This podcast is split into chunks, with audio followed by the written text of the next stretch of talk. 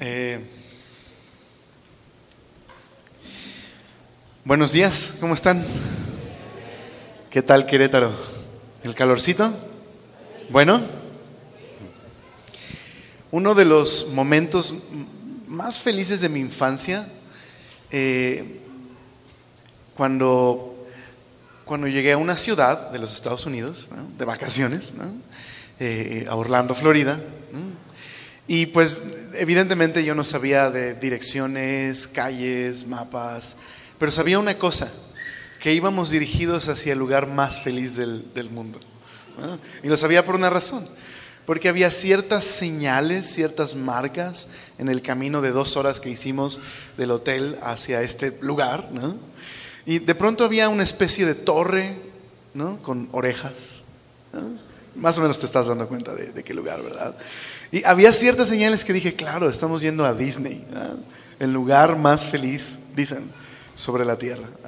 Esas señales eh, eran como pistas que indicaban hacia dónde nos, dirigíamos. Y es que eso hace una señal, eso hace una marca, ¿verdad? Una señal tiene el propósito de, de apuntar hacia un lugar. Ahora, ¿por qué les digo todo esto? Porque en el capítulo 2 de Juan encontramos el comienzo de varias marcas o señales que eh, Juan utiliza para indicar algo acerca de Jesús. Jesús es más que simplemente un hombre, más que simplemente un profeta. Todas estas señales tienen la intención de revelar a profundidad la identidad de Jesús. Y el capítulo 2 justo es el inicio con la primera de las señales, una boda en un evento tan importante en la cultura judía, como tan importante para cualquier cultura, tan incluso terrenal, podríamos decir, pero un reflejo tan de lo celestial, una boda, es que Jesús se revela.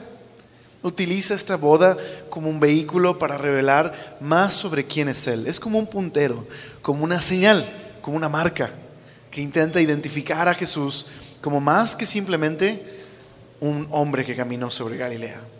¿por qué no oramos y le pedimos al Señor que nos permita revisar esta primera señal? ¿Y qué es lo que nos quiere mostrar acerca de Jesús? ¿Me acompañas en oración? Gracias Señor por esta mañana que nos regalas para estar frente a ti y estar en tu palabra. Transfórmanos Señor. Ayúdanos a profundizar más en la identidad de Jesús más en su carácter, más en su misión, Señor. Y que eso, Señor, el día de hoy pueda transformarnos, Señor, el poder conocer más a Jesús. Te lo rogamos, por favor. Amén.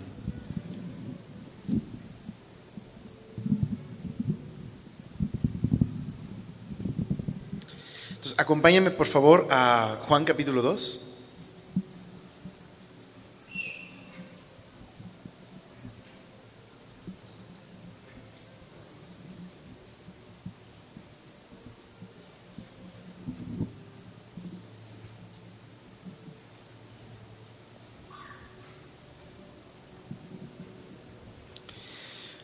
Juan es un evangelio muy, ah, digamos, en consonancia con los sinópticos, pero diferente. Mucho del material que aparece en el evangelio de Juan es original al evangelio de Juan, no aparece en los evangelios que llamamos sinópticos, les llaman así porque podemos verlos juntos, estos evangelios. Y Juan tiene una manera de presentar a Jesús muy interesante. Verás, en algunos comentaristas dividen a Juan en dos secciones. En la primera sección, Juan eh, nos, dice que Jesús tuvo un ministerio en el que estaba revelando quién es Dios al pueblo de Israel, revelando más de su misión, más de su identidad. Y Juan escoge siete señales yo, sé que ustedes ya escucharon esto en, ya lo he escuchado varias veces en, los, mensajes que ha habido de Juan, pero vale la pena volverlo a recordar, ¿no? A través de estas siete señales, siete milagros que Juan escoge para relatarnos más sobre la historia de Jesús, pero sobre todo sobre la identidad de Jesús. Por eso algunos llaman a esa primera parte el libro de las señales. Jesús públicamente está manifestándose al pueblo de Israel. Pero hay algo que ocurre muy interesante a través de estas señales.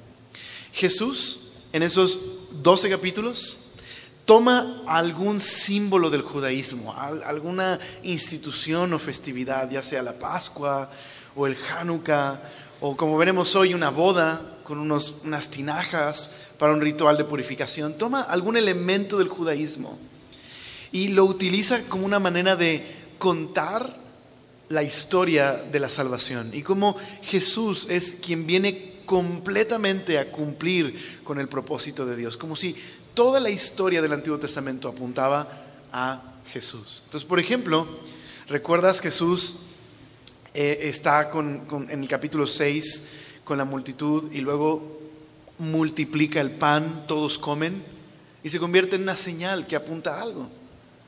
Jesús en su discurso después les dice que en realidad Él es el verdadero maná, este pan que Dios permitió que en el desierto cayera y alimentara al pueblo. Él es el verdadero maná del cual pueden comer y nunca jamás morir. Así que toma alguno de estos elementos y muestra que Él es el cumplimiento completo de, de esa fiesta o ese símbolo. Es una señal, apunta a una realidad a que a través de Jesús Dios ha venido a cumplir su promesa de salvación. Su reino está aquí, por medio de Jesús. Entonces, 12 capítulos donde vemos a Jesús revelándose a través de, estos elementos muy de, la cultura judía. Pero vemos también algo interesante, que Jesús es muy mal, mal interpretado. Siempre que Jesús da un discurso después de alguna señal, es mal interpretado. Pero irónicamente, en boca de sus enemigos, dicen algo sorprendente sobre Jesús. No se dan cuenta, pero lo hacen. Déjame darte un ejemplo. Con el ciego de nacimiento. Hay una historia de un ciego de nacimiento al cual Jesús sana. Y los líderes judíos eh, no quieren reconocer a Jesús. Así que llega un momento en que le dicen a, este hombre, porque eh, eh, ha sido sanado, hay un testimonio de que es ciego desde nacimiento. Y le, le dicen, ¿Quién te sanó? Pues ya se los dije, fue Él. Pero, ¿sabes qué? Ese hombre quizás es un pecador. Pues si es un pecador, no sé, lo único que sé es que me abrió los ojos. Y entonces los líderes les dicen, da gloria a Dios. Irónicamente, ¿no? Porque eso es lo que había hecho Jesús. Dar gloria a Dios, mostrar a Dios. Irónicamente, en boca de sus enemigos están reconociendo algo acerca de Jesús, aunque no, no lo creen. Entonces, es, es muy interesante toda esta sección que vamos a estar estudiando las siguientes semanas. Pon atención a esos detalles, ¿vale? Pon atención a cómo hay esta, esta señal, un discurso de Jesús, la gente lo malinterpreta, pero de alguna manera irónicamente dicen algo espectacular sobre Jesús, solo que no lo creen. Es muy, muy interesante, porque ese fue el testimonio de Israel que el propio Israel rechazó. La segunda parte de, Juan es un libro que llamamos el libro de la gloria, en donde se enfoca en el aposento alto. Y lo que hace Jesús, sí, en los primeros capítulos fue revelar la gloria de Dios, lo que hace en los últimos capítulos es explicarle a sus discípulos qué significa que Él vino a glorificar a Dios, es decir, la muerte y, la cruz. Ahora les menciono todo esto porque el capítulo 2 es el comienzo de, una serie de temas que se conectan con todo el Evangelio de Juan y que es bueno tener en mente para entender de qué trata esta señal. Porque estás de acuerdo conmigo que es una de las señales más extrañas. Una boda en la que hace falta vino y Jesús multiplica, convierte el agua en vino y salva la fiesta, por decirlo así. Qué señal tan rara, ¿no? Tan extraña surgen muchas preguntas a partir de, esta, de esta señal. Así que, por lo que estamos viendo es que esta señal, este milagro de convertir el agua en vino, no es simplemente una boda rescatada por Jesús, es una señal que apunta a algo mucho más profundo y más glorioso de su persona, que es lo que queremos descubrir. Entonces, mira, versículo número 1 del capítulo 2.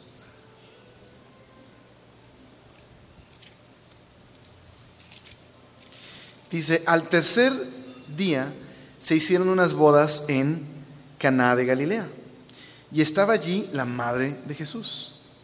Y fueron invitados a las bodas Jesús y sus discípulos. Y faltando el vino, la madre de Jesús le dijo, no tienen vino. Jesús le dijo, ¿qué tienes conmigo, mujer? Aún no ha venido mi hora. Entonces ya nada más los primeros cuatro versículos son muy extraños, ¿estás de acuerdo? Son muy, muy extraños. Nos preguntamos qué está sucediendo en esta historia. Nos preguntamos qué relación tiene que aparezca María en esta historia, ¿verdad? ¿Por qué aparece y María dice estas cosas y, Jesús le contesta así, ¿no? Estoy seguro que por lo menos alguna vez, si eres, eh, si eres mamá, has pensado, qué grosero Jesús, ¿por qué le contestó así a su mamá? ¿Verdad? Tampoco no. Por lo menos una vez lo has pensado. ¿Por qué le contesta así a María? O, nos preguntamos, ¿por qué de alguna manera María está preocupada de que no hay vino? ¿Qué, qué, qué? por qué va a Jesús y le dice, hey, no hay vino? Nos preguntamos si este texto tiene que ver con el matrimonio. ¿Será que el capítulo 2 son los cinco pasos para tener un buen matrimonio? Paso número uno, invita a Jesús. Paso número dos, verifica que no falte vino. ¿no? no creo que signifique eso, ¿verdad? ¿Estás de acuerdo? No creo que Juan esté teniendo en mente cómo tener un buen matrimonio. O quizás nos preguntamos, ¿será que este capítulo trata sobre el uso del vino para los cristianos? Quizás Juan está tratando de enseñarnos los beneficios del vino. No, ¿verdad? Tampoco es este capítulo. No, está Juan subrayando ese tema. Entonces, ¿de qué trata este capítulo? Es un capítulo extraño. Pero hoy queremos descubrir que Juan está tratando de subrayar algo mucho más profundo. Recuerda, es la primera señal que apunta a quién es Jesús de una manera más profunda. Hasta este momento los discípulos han caminado con Jesús, han oído a Jesús, pero en este capítulo vemos que los discípulos van a ver algo muy especial en Jesús, muy especial. Entonces dice ahí que un tercer día se hicieron unas bodas en Caná de Galilea. Está ahí Jesús, falta el vino y María se acerca para decirle, no hay vino. Aquí hay algo muy importante, muy cultural. Para los judíos las bodas eran muy importantes, sumamente importantes en su cultura. Incluso las bodas eran tan importantes que se convirtieron en metáforas, en imágenes de promesas futuras de salvación. Los judíos solían hablar del reino futuro de Dios como un reino donde habría abundancia de vino, donde habría literal un banquete como el de una boda, y ese lenguaje de dónde lo adquirieron los judíos? Pues del Antiguo Testamento. Los profetas hablaban del reino futuro de Dios como un reino abundante, un reino que literal habría un matrimonio entre el cielo y la tierra, la presencia de Dios con el pueblo, el pueblo restaurado, la tierra dando fruto, abundancia de, la vid. Era el lenguaje que usaban para describir un reino así. Entonces las bodas se habían convertido en un símbolo de una promesa en el que Dios vendría y establecería su amistad con, Israel y, llevaría esa amistad a, un, digamos, a algo mucho más profundo. Esa era la promesa. Dios va a rescatar a Israel y va a restaurar la relación que Dios tiene con su pueblo. De hecho, en el Antiguo Testamento hay un libro que habla, describe la relación de Israel con Dios como un matrimonio. Es Oseas. No se describe así. Un pueblo que, es, que, que, ha engañado como, un, como, como en un matrimonio. la analogía es esta esposa, la esposa de Oseas, que, que comete adulterio y que Dios le dice a Oseas, ve y ama a tu esposa. Entonces esta imagen que Israel había traicionado la relación con Dios, el pacto por medio de la idolatría. Entonces está lleno de significado una boda. Hay, mucho significado. Hay una parábola en la Biblia, la parábola de las vírgenes, que una se les acabó el aceite y, otras eran prudentes. Todo gira en torno a una boda, a el novio haciendo una procesión por la novia y la música y todo eso. está cargado de significado una boda. Era un símbolo de alegría, de gozo, de la presencia de Dios y la promesa futura de salvación. Entonces, una boda y falta el vino, y María va con Jesús para decirle todo esto. ¿Por qué? El hecho de que en esta cultura las bodas duraban siete días. Eran bodas grandes, ¿ok? Siete días, pues probablemente en algún momento el vino se iba a acabar, ¿ok? Entonces, ¿qué significa? Si se acababa el vino, era que o era como un símbolo de o el novio no se preparó con tiempo, no le interesó la fiesta, o la novia está desagradada, o de alguna manera se convertiría en una especie de suicidio social. ¿Me explico? Esto culturalmente se iba a ver como, mm, ¿sabes qué? No tuvieron ningún cuidado en la preparación de, la boda. Quizás algunos comentaristas dicen, quizás, es que de alguna manera estos, eh, eh, eh, este matrimonio son familiares de María y María está preocupada. Otros creen, quizás María estaba cerca del lugar donde se guardaba el vino. Y fue ella la que se dio cuenta de, esta situación y quiso ayudar. Hay algunos otros comentaristas que dicen, para María este era un momento especial, porque era el momento quizás en el que públicamente podría ser reivindicada. Si recuerdas, pues eh, eh, el testimonio de María a ojos de sus compatriotas era extraño, ¿verdad? No se había casado, está embarazada, y su testimonio, aunque lo guardaban en su corazón en ese momento, es que esa criatura no era hijo de, José, sino resultado de la obra del poder del Espíritu Santo en ella. Pero qué difícil. Hasta José tuvo problemas en aceptarlo, ¿verdad? Entonces simplemente imagina eso. Quizás María está pensando, este es el momento en el que Jesús puede darse a conocer y puedo ser reivindicada. Pues no sabemos por qué razón. Pero María ve que no hay vino y va y le dice a Jesús, falta el vino. Entonces tenemos una boda en donde hay un problema social y cultural. Falta el vino.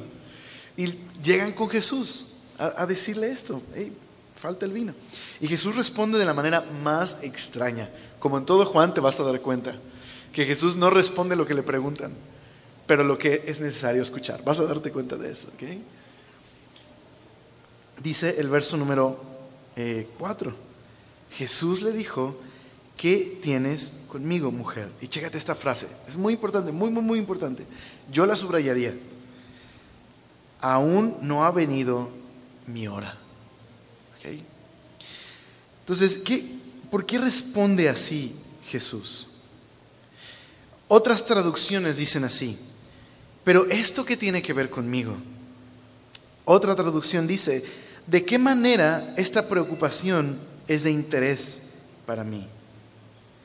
Incluso eh, ah, hay otros que dicen que Jesús está respondiendo, esto no es un interés para mí, ¿o sí? Ahora, ¿qué, está pasando aquí? Creo que la, clave está en lo que dice Jesús, no ha venido mi hora. ¿Por qué Jesús utiliza esta frase? Bueno, en Juan, en los, ¿te de la primera mitad? Te dije que Jesús está dando testimonio al pueblo de Israel. Vas a encontrarte esta frase, de hecho, si quieren una tarea, ¿sí? ¿Les gustan las tareas? Está padre, tarea bíblica. Chécate en todo Juan, busca esta frase, aún no ha llegado mi hora. Y te vas a dar cuenta que Jesús está haciendo referencia a una cosa, su muerte en la cruz. Entonces, es extraño. Jesús, hey, les falta el vino. Y mujer, ¿esto qué tiene que, qué preocupación tiene que ver conmigo? Todavía no voy hacia la cruz. Extraño, ¿verdad? Responder así.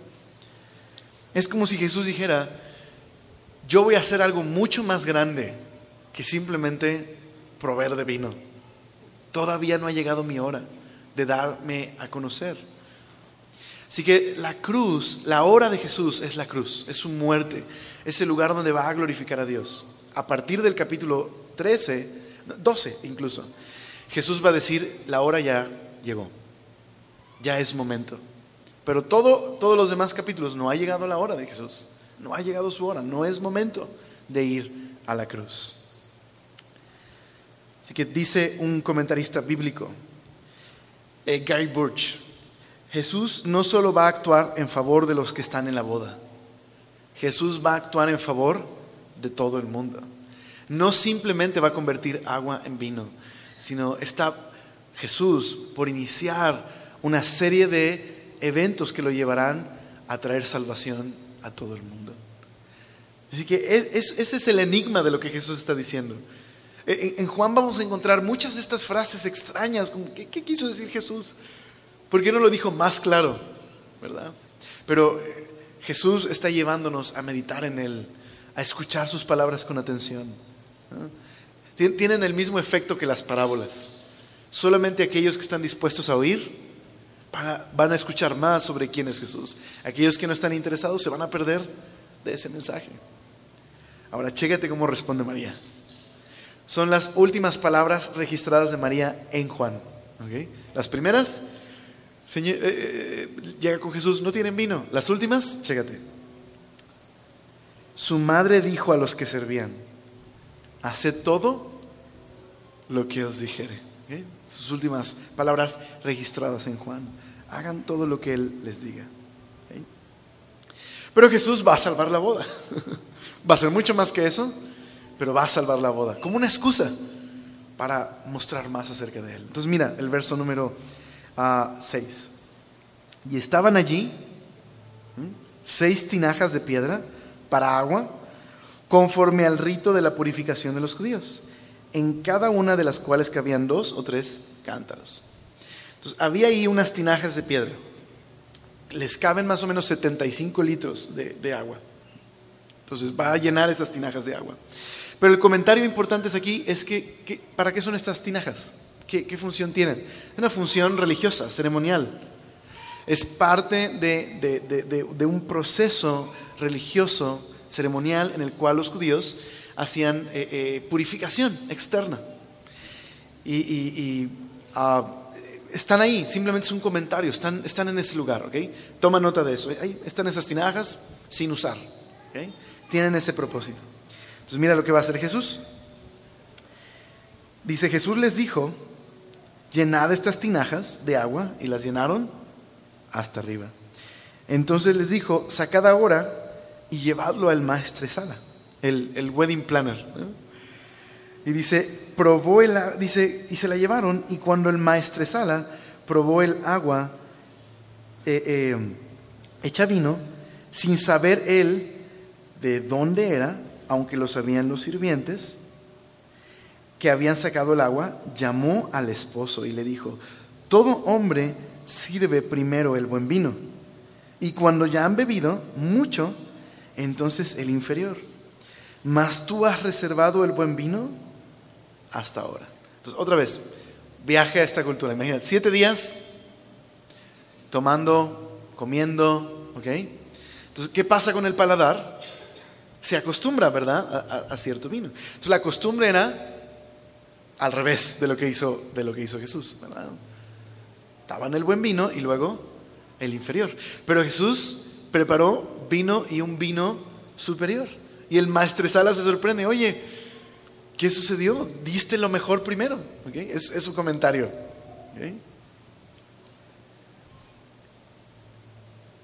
Entonces, eh, eh, y ahí termina esa historia. Ahorita leo el versículo 11, pero ahí termina esa historia extrañísima, ¿verdad? Jesús en una boda convirtiendo agua en vino y buen vino, y vino para el, principio de esta boda, rescatándolo. ¿Qué es esto? ¿Qué significa todo esto? Bueno, Jesús ha ofrecido algo inesperado, algo que nadie esperaba que sucediera, que no era ni siquiera lo que se ofrecía culturalmente hablando. Pero Jesús hizo esto con un propósito, con el propósito de, de apuntar hacia una realidad mayor. El versículo 11 es el, el que muestra el propósito de todo este milagro. Mira el verso 11. Este principio de señales hizo Jesús en Caná de Galilea. Entonces, número uno, principio de señales. Número dos, ¿qué dice? Manifestó su gloria. Y número tres, los discípulos creyeron en él. Entonces Juan cuenta esta historia y en el verso 11 la comenta. Explica esta historia, ¿ok? Es como si dijera Juan, mi querido lector, esta historia que te acabo de narrar sobre una boda en Caná de Galilea donde falta vino y Jesús produce vino, tiene un propósito. que sepas algo. Aquí comenzó una serie de señales en las que Jesús manifestó su gloria y sus discípulos creyeron en él. E, e, ese es el comentario de Juan de lo que significa esta historia. Y al final el verso 12 nada más dice, después de esto descendieron a Capernaum, él, su madre, sus hermanos y sus discípulos y estuvieron allí no muchos días. Ok. ¿Recuerdas que te decía que esta historia, sin duda, no es acerca del matrimonio, ¿verdad? Principalmente. Si tomáramos este capítulo y dijéramos, ok, vamos a conseguir los cinco pasos para un buen matrimonio, estaríamos de alguna manera probablemente mal usando este capítulo. Porque el propósito de este capítulo no es enseñarnos sobre el matrimonio. Ahora, sin duda, creo que hay una aplicación para el matrimonio y al ratito se las comento. Pero hay otros pasajes que son mucho más directos acerca del matrimonio, ¿verdad? Podríamos pensar en Efesios 5, ¿verdad? Podríamos hablar de Colosenses 3, capítulos que hablan acerca del matrimonio. Pero aquí Juan, su propósito será enseñarnos acerca del matrimonio. No lo es. Ahora, ¿será el tema del vino? Tampoco, el vino de hecho es incidental y más bien Juan subraya la calidad de este vino por un propósito mucho mayor. ¿Por qué les digo esto? Porque no sé si te pasa, pero muchas veces leemos historias bíblicas y, no sé, es como cuando vas a, una exposición de arte. Y estás viendo un cuadro y dices, wow, este cuadro, a mí me dice esto este cuadro, ¿no? Y llega otra persona y dicen, no, no, no, a mí este cuadro me dice esto, ¿verdad? Y probablemente si le preguntáramos al pintor, nos dirían, ninguna de esas dos son las razones por las que yo hice este cuadro tiene este propósito, ¿verdad? O simplemente a los que gustan del, cine de Marvel, ¿no? Si te gustan las películas de los superhéroes. Ahora hay miles de videos de teorías del final de una película, ¿verdad? Y luego sale la voz del director diciendo, nah, todas estas 15 teorías están equivocadas. El final de la película significa esto. Y a veces como que así leemos la Biblia, ¿verdad? La leemos de una manera muy moralista, por decirlo así como que queremos la moraleja de la historia. ¿Te pasa? Como que ah, hay muchos datos aquí raros, extraños. Nomás quiero saber la moraleja de la historia, ¿no? ¿Cuál será? Ah, no olvides invitar a Jesús a la boda. Ahora, eso es importante, ¿estás de acuerdo? Es lo mejor que puede hacer alguien a su matrimonio, a su boda, invitar a Jesús. Pero esta historia está apuntando hacia una realidad mucho mayor. Entonces, versículo 11, principio de señales, la gloria de Jesús y los discípulos creyeron en él. Ahora, simplemente un, comentario. Jesús fue a, a los lugares más comunes en, en, su tiempo terrenal. Vemos a Jesús en una boda, vemos a Jesús comiendo con los discípulos, vemos a Jesús como una persona. interactuando en la vida de, los demás. Y lo vemos tomando vino. Entonces, simplemente por comentarlo para enfocarnos en el propósito de este capítulo, en el mundo grecorromano era muy usual el vino, que fuera una bebida normal en las comidas. Y de hecho, el vino era muy fuerte, se diluía con agua, era la costumbre. Claro, no tenía el mismo proceso que el día de hoy tiene, pero era vino, definitivamente era vino. Y se utilizaba en fiestas, se utilizaba en comidas. Y, ah, e incluso en la Biblia nos damos cuenta que Jesús fue, junto con Juan el Bautista, acusado de los dos extremos. Por un lado, a Juan el Bautista, eh, eh, eh, la, acusación que tenía Juan el Bautista era lo, lo, apartado que estaba de la sociedad y de la cultura. Y a Jesús le decían glotón, ¿no? Con ninguno de los dos estaban satisfechos. Por un lado, Juan vestía extraño, comía extraño y lo veían extraño. Y Jesús, que comía con todos y, participaba de las fiestas, lo veían extraño también. Pero simplemente creo que es un capítulo en el que podemos ver a Jesús normal, ¿me explico? Como una persona, como, alguien que se encarnó en, en, en, todo lo que implica la vida humana. ¿okay? Creo que vemos algo especial en eso. Jesús completamente humano. Pero este capítulo no es ni una defensa, ni tampoco es una excusa para hablar de el uso o no el uso del vino. Porque el capítulo no habla de eso. Entonces, si bien Jesús estuvo en fiestas y participó de la cultura de la época, el día de hoy hay muchas razones por las que quisiéramos en nuestra cultura evitar el uso del, alcohol.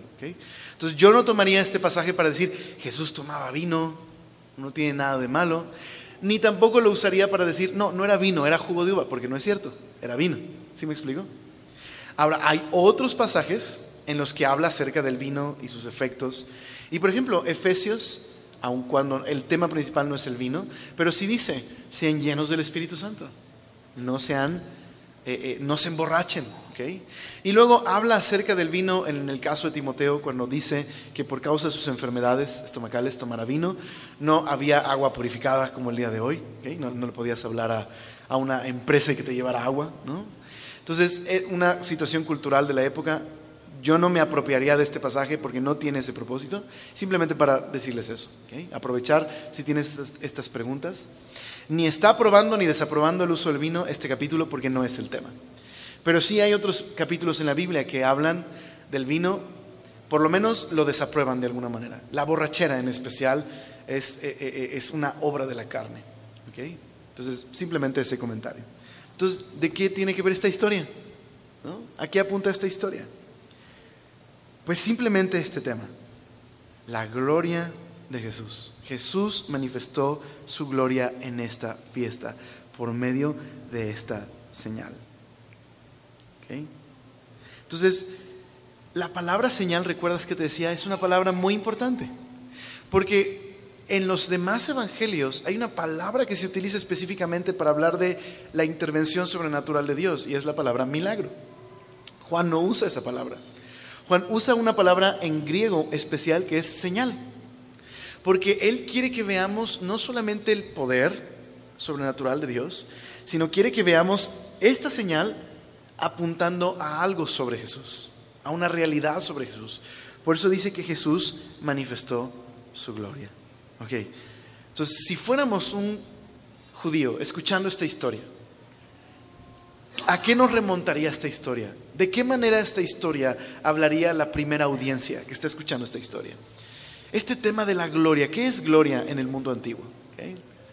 En el mundo antiguo la gloria implicaba autoridad, poder, dominio, eh, eh, eh, implicaba también grandeza, implicaba reputación. Pero verás, en el mundo antiguo, la gloria de alguien regularmente era visible por medio de joyas, anillos, su ropa. Era evidente que alguien mostraba esplendor, era muy visible. Y de hecho, en la Biblia, en el Antiguo Testamento, la palabra gloria, cuando se aplica a Dios, tiene esta idea, el esplendor visible de Dios, la gloria de Dios. Cuando Dios se manifestaba, que veías su esplendor, su grandeza, su autoridad, la gloria de Dios. Pero interesantemente, en la Biblia esta gloria regularmente aparecía velada de alguna manera. Entonces, podríamos pensar en alguna historia de la Biblia, del Antiguo Testamento, un pasaje en particular donde la gloria de Dios es importante. El éxodo, ¿verdad? Pensaremos en la historia del éxodo. Dios rescata al pueblo de Israel, los lleva a este monte Sinaí, los ha salvado de la muerte y la esclavitud, y Dios está por revelarse a Israel. Entonces, ¿qué aparece en el monte Sinaí? La gloria de Dios, pero velada en una nube. Es una nube que desciende sobre el Sinaí y hay relámpagos y truenos y rayos y es la gloria de Dios y el Sinaí está temblando. Todo el mundo está espantado hasta Moisés, ¿no? Y, Dios dice, mejor que no suban, Entonces la gloria de Dios, en ese sentido, el esplendor de Dios, velado, ¿ok? Pero más adelante en esta misma historia, en Éxodo 33, acompáñame por favor.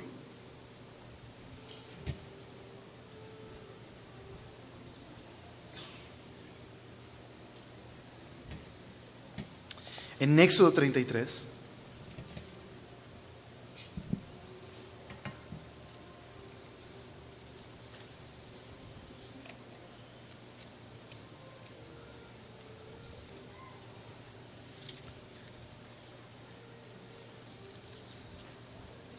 ¿Qué ha sucedido?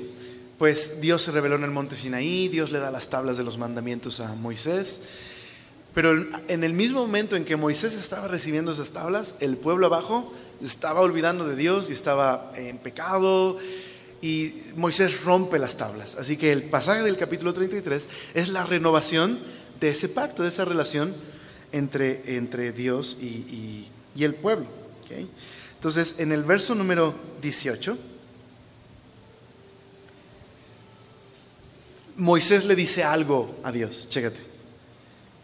Él entonces dijo, te ruego que me muestres tu gloria, tu esplendor. ¿Y qué le contesta Dios? Y le respondió, yo haré pasar todo mi bien delante de tu rostro y proclamaré el nombre de Jehová delante de ti, tendré misericordia del que tendré misericordia y seré clemente para con el que seré clemente. Dijo más, no podrás ver mi rostro, porque no me verá hombre y vivirá. Y dijo a un Jehová, he aquí un lugar junto a mí, tú estarás sobre la peña, y cuando pase mi gloria yo te pondré en la hendidura de la peña y te cubriré con mi mano hasta que haya pasado.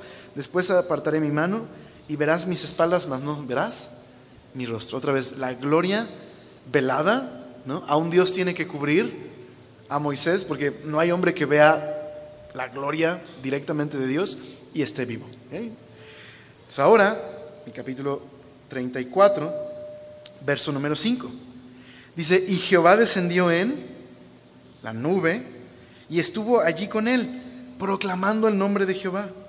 Y pasando Jehová por delante de él, proclamó, Jehová, Jehová, Dice, fuerte, misericordioso y piadoso, tardo para la ira, grande en misericordia y verdad, y que guarda misericordia millares, que perdona la iniquidad y la rebelión y el pecado, y que de ningún modo tendrá por inocente al malvado, que visita la iniquidad de los padres sobre los hijos y los hijos sobre los hijos hasta la tercera y cuarta generación. Entonces, qué interesante. ¿Moisés vio la gloria de Dios o escuchó la gloria de Dios? Interesante, ¿verdad? Moisés no vio la gloria de Dios, sino oyó. ¿Y qué es la gloria de Dios? Su carácter. Su carácter bueno y justo. El Dios único, justo, bueno. Eso es lo que escuchó Moisés. Pero no vio la gloria de Dios. Estaba velado. Ahora piensa esto conmigo. Así está esta gloria revelada. ¿Van conmigo? ¿Sí? Ok. Acompáñame a Juan, pero el capítulo 1. O sea, imagínate, los judíos conocen esta historia, conocen esta historia de la gloria de Dios. De hecho, en la historia de Israel, la gloria de Dios se apartó de Israel. En el libro de Ezequiel vemos que la gloria deja el templo y se va.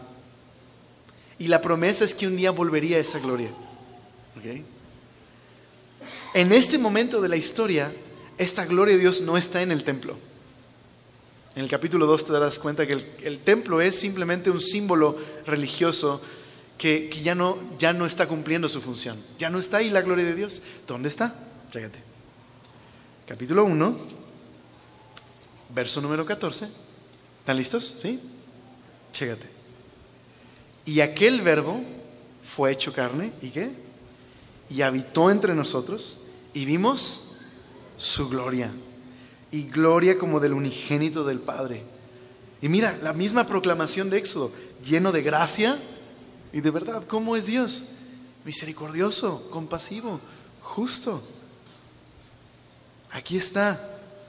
Juan dio testimonio de él y clamó diciendo, este es de quien yo decía, el que viene después de mí, es antes de mí porque era primero que yo. De su plenitud tomamos todo, gracia sobre gracia. Pues la ley vino por Moisés, ¿verdad? El pasaje de Éxodo. Pero la gracia y la verdad vinieron por Jesucristo. A Dios nadie le vio jamás. El unigénito Hijo que está en el seno del Padre, Él lo ha dado a conocer. Entonces, ¿dónde está la gloria de Dios? En forma humana, en carne. ¿Me, me explico? Eso es lo que Juan está diciendo. Tú ves a Jesús y tú veías su nombre. Está en una fiesta, tomando vino en una fiesta. ¿Me explico? Pero esta señal apunta a que estamos en presencia de algo más que carne. ¿Me explico? Es el propósito de este capítulo. Mostrar que el glorioso Dios de Israel, creador del universo, su gloria velada ahora, pero en carne. Que si estás atentos a las palabras de Jesús, estás atento a las obras de Jesús, te das cuenta que son las palabras de Dios mismo y las acciones de Dios mismo. Dios se hizo carne. Jesús manifestó su gloria, su gracia, su bondad, el propósito de Dios de salvar, de rescatar. Y eso apunta a esta boda. Una boda, un evento así, apuntando a esta gloria de Jesús. Ahí está, en forma humana. Y esta señal tiene el propósito de mostrar su gloria. Así que la gloria de Dios revelada en forma humana. Muchas personas se acercaron a Jesús. Muchas personas malinterpretaron a Jesús. Muchas personas desecharon a Jesús. Pero aquellos que estaban atentos a sus palabras y sus acciones se dieron cuenta de algo. Es más que un hombre. Es el Dios hombre. ¿Por qué entonces una señal de vino? ¿De qué manera el vino revela esta gloria de Dios?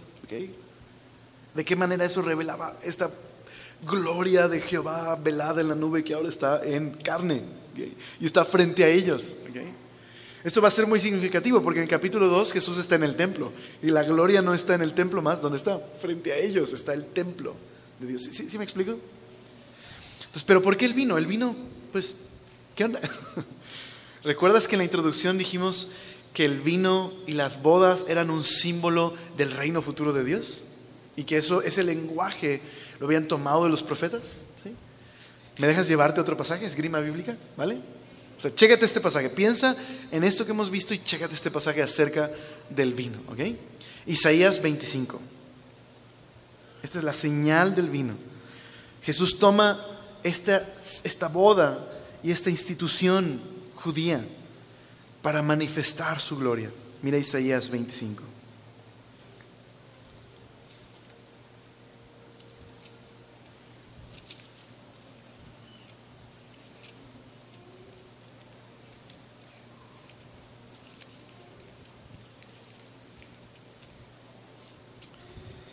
Ahora imagina esto. Juan y los discípulos no entendieron ninguna de estas cosas, sino hasta que Jesús resucitó. Pero han pasado años. Juan ha estado meditando, reflexionando, compartiendo la historia de Jesús. Dios le, le, lleva a escribir este evangelio y entonces todas las historias hacen clic, ¿me explico? Y está recordando esta historia y está diciendo, oh, no puede ser. ¿Qué, qué estaba sucediendo ahí? ¿Recuerdas? Jesús estaba manifestando su gloria. Y entonces todo se entiende, estas tinajas para un ritual de purificación tenían un propósito en Israel, eran un símbolo de una pureza ceremonial. Cuando se limpiaban con el agua de esas tinajas, estaban preparando sus cuerpos para servir a Dios, estaban preparando su mente y su corazón para presentarse a Dios. Pero el hecho de que María dice, falta vino, y ahí están las tinajas, es como si Juan utiliza esas palabras para decirnos, mi querido lector, era la condición espiritual de Israel, faltaba vino. Y ahí están las tinajas inútiles para proveer de una verdadera salvación al pueblo de Israel. era la situación espiritual de Israel. Estaban sin vino, ¿me explico? Eh, habían hecho de su fe una religión, algo religioso, algo que simplemente era purificación externa, pero no había una transformación del corazón. ¿Y qué es lo que vino a traer Jesús? Precisamente salvación. Vino a transformar la vida de su pueblo y a proveer de lo que jamás esas tinajas podían haber provisto. Solo eran temporales, solo eran símbolos de los cuales el pueblo se apropió y los hizo el fin. Pero eran símbolos nada más. Entonces mira Isaías 25, verso 6. Dice, y Jehová de los ejércitos hará de este monte, es decir, el monte de Jerusalén, dice, de este monte a todos los pueblos, banquete de manjares suculentos. Dice, banquete de vinos refinados, que en otra versión es vinos añejos, de gruesos tuétanos y de vinos purificados. Y destruirá en este monte la cubierta con que están cubiertos todos los pueblos y el velo que envuelve a todas las naciones. ¿Cuál es este velo? Chécate, mira, mira, mira. Destruirá a la muerte para siempre y enjugará Jehová, el Señor, toda lágrima de todos los rostros y quitará la frente de su pueblo de toda la tierra, porque Jehová lo ha dicho. Estoy seguro que reconoces este versículo por Apocalipsis, pero también está conectado a las bodas de Canaán. Jesús trajo vino. Jesús, ¿qué es lo que al hacer esta señal Jesús está diciéndole a todos? ¿Se acuerdan de las promesas de que Dios traería su reino y destruiría la muerte y traería salvación? Sí, ok, llegó el momento. Eso es lo que está diciendo Jesús, básicamente. El reino de Dios está aquí. Por medio de, Jesús, Jesús va a destruir la muerte y traer salvación.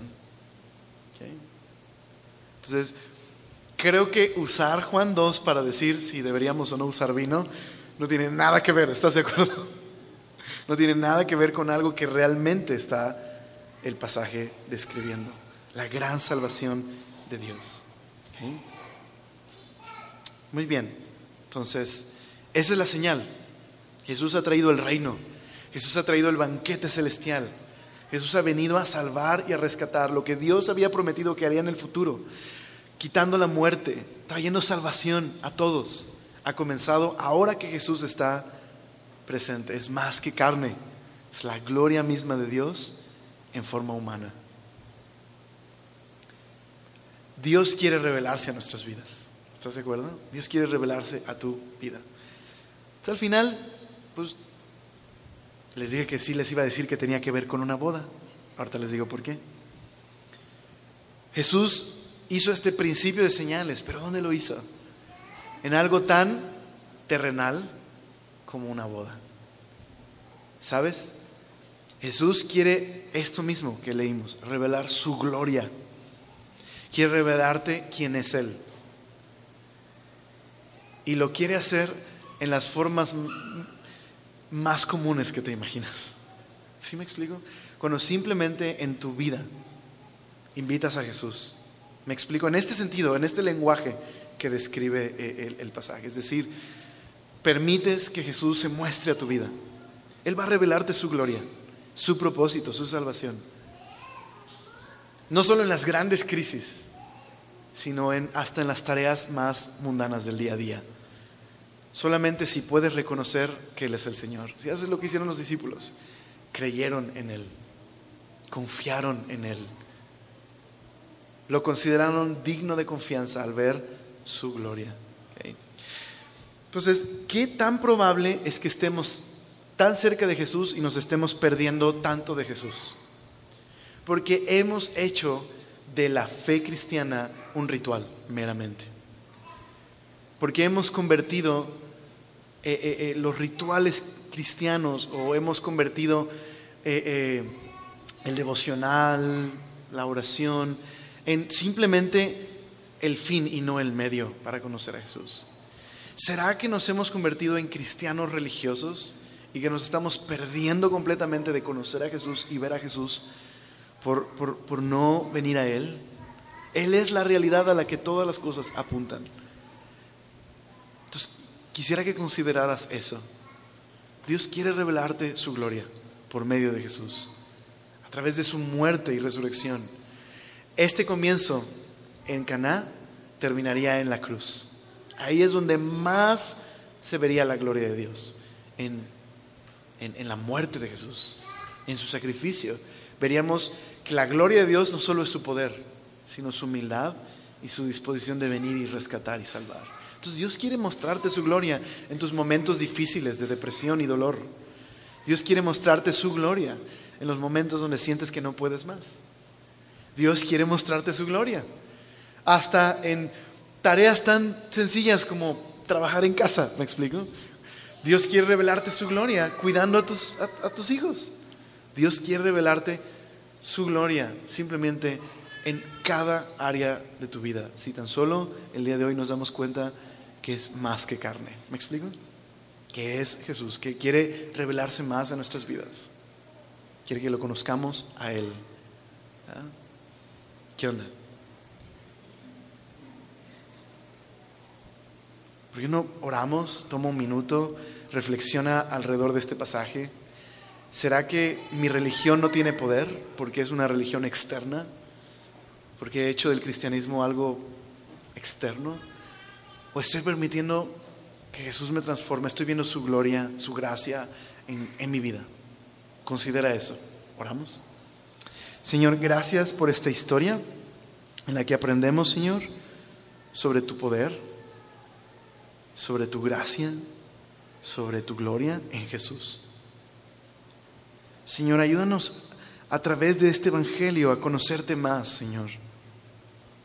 Perdónanos si nos hemos llenado, Señor, de religiosidad. Y no estamos viendo a Jesús y su gloria. Señor, tú quieres revelarte en todo en todas las áreas en nuestra vida, Señor. Por favor, déjanos ver a Jesús y conocerlo más y que nos asombre, Señor. Señor, que, que, nos, que nos asombre el ver más de la gloria y la grandeza y la bondad y la humildad en Cristo. Tu gloria y tu, tu, tu poder, Señor, y tu humillación por medio de Jesús. Ayúdanos, Señor, a poder darnos cuenta que Jesús es la respuesta. Que, te, que, tú, Señor, te has acercado a nosotros por medio de Jesús. Y que no estamos siguiendo simplemente a un buen maestro, sino, sino que Jesús es, es nuestro Dios.